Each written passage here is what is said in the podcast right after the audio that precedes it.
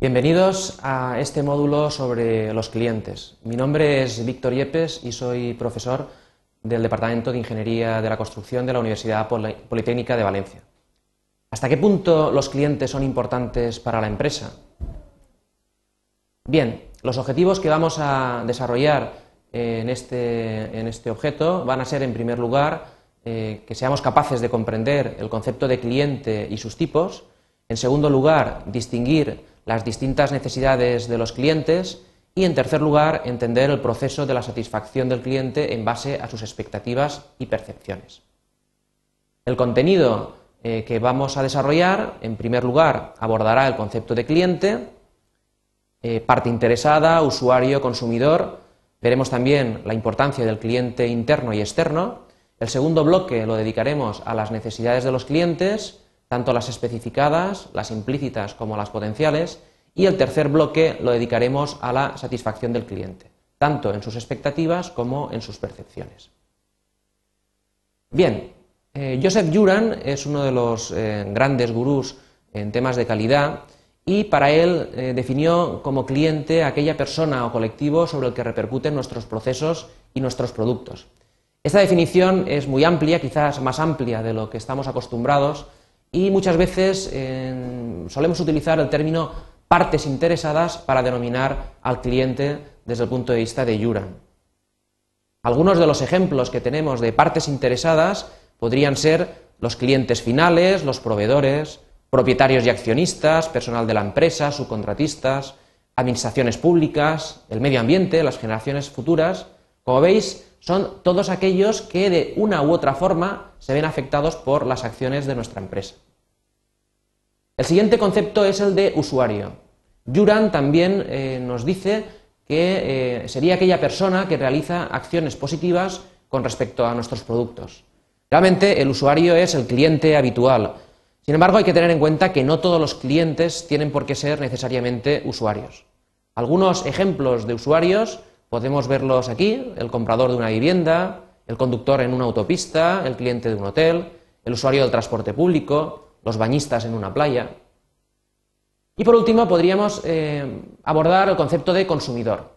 Sería aquella persona que utiliza para provecho propio el producto, es decir, el usuario último. El producto desaparecería con este uso.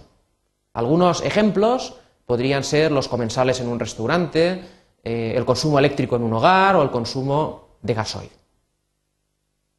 Como podemos ver en este gráfico, eh, se puede comprobar cómo todos los consumidores son usuarios y partes interesadas, pero podemos ver cómo hay partes interesadas que no son usuarios e incluso usuarios que no son consumidores. Otra idea importante es la del cliente interno. Podemos decir que un cliente interno es aquel que pertenece a la propia organización. Cualquier actividad, cualquier proceso o operación que pueda verse afectada por otra anterior será cliente de esta. Cualquier persona o actividad en una organización siempre tiene algún cliente y es a su vez cliente de otra. Aquí podemos ver en este gráfico cómo eh, podríamos establecer una cadena, una cadena cliente-proveedor dentro de la propia empresa. Los proveedores externos y los clientes internos formarían parte de la cadena pero dentro de la propia empresa veríamos que hay determinados departamentos, determinadas personas que son clientes y a su vez proveedores de otras. Bien, vamos al segundo bloque para intentar abordar las necesidades de los clientes. No todas las necesidades son iguales. Podemos hablar de necesidades especificadas, como aquellas que se manifiestan de forma expresa, aquellas que están por escrito, la respuesta que demos desde nuestra empresa a estas especificaciones producirá una satisfacción eh, cada vez eh, mayor en el cliente. Aquí tenéis algunos ejemplos, por ejemplo, los planos de un edificio, el pliego de condiciones técnicas, los contratos de suministro de gas, todos son ejemplos de necesidades especificadas. Sin embargo, hay otras necesidades que eh, no aparecen por escrito. Se da por hecho que el producto o el servicio las cubre.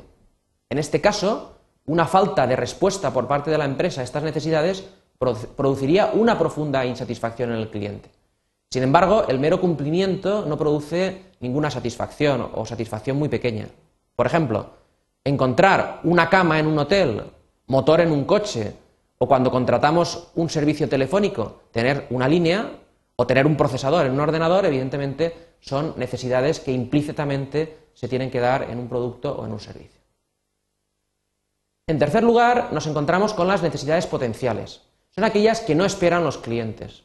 Su falta no produce insatisfacción. Sin embargo, su cumplimiento aumenta considerablemente la satisfacción. Aquí tenéis algunos ejemplos.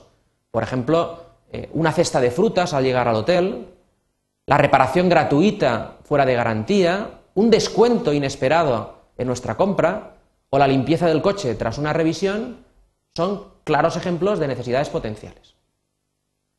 En este gráfico podemos comprobar cómo el grado de insatisfacción o satisfacción se podría representar en función del grado de respuesta a las necesidades de los clientes, de forma que las necesidades especificadas, si el grado de respuesta es malo, si el producto o el servicio es muy malo, pues producirá insatisfacción. Pero conforme se vaya eh, aumentando ese grado de respuesta, aumentará, en este caso, la satisfacción del cliente. Por otra parte, las necesidades implícitas, si no se cubren, podemos ver que producen un gran alto grado de, insatisfacción, pero su cumplimiento nos lleva a la indiferencia dentro de lo que sería la satisfacción del cliente. Y, por último, las necesidades potenciales, si no se cubren, provocaría indiferencia, pero si realmente éstas empiezan a cubrirse, el grado de satisfacción es muy alto. Lo único que hay que tener en cuenta es eh, no pasar las necesidades potenciales a necesidades implícitas. Por ejemplo, si nos acostumbramos a recibir un periódico en nuestro hotel todos los días por la mañana, una necesidad que era potencial porque no nos la esperábamos pasará a ser una necesidad implícita. Y vemos que eh, la respuesta por parte del cliente es totalmente distinta.